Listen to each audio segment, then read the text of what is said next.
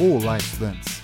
Sou o professor Marco Nunes e este podcast é uma revisão rápida do Nerd Curso Biologia sobre a poluição ambiental.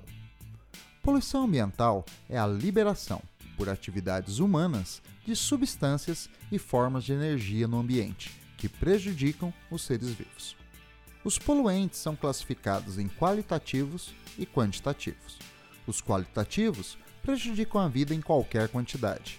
É o caso do lixo nuclear e agrotóxicos. Os quantitativos são substâncias naturais que só se tornam poluentes quando lançados no ambiente em uma taxa que não sejam rapidamente diluídos, consumidos ou reciclados pelos seres vivos, tornando-se prejudiciais. O gás de óxido de carbono é um exemplo de poluente quantitativo, pois é utilizado pelos seres vivos fotossintetizantes, mas, se acumulando na atmosfera, está intensificando o efeito estufa, causando o aquecimento global. Alguns poluentes são considerados biodegradáveis, outros não.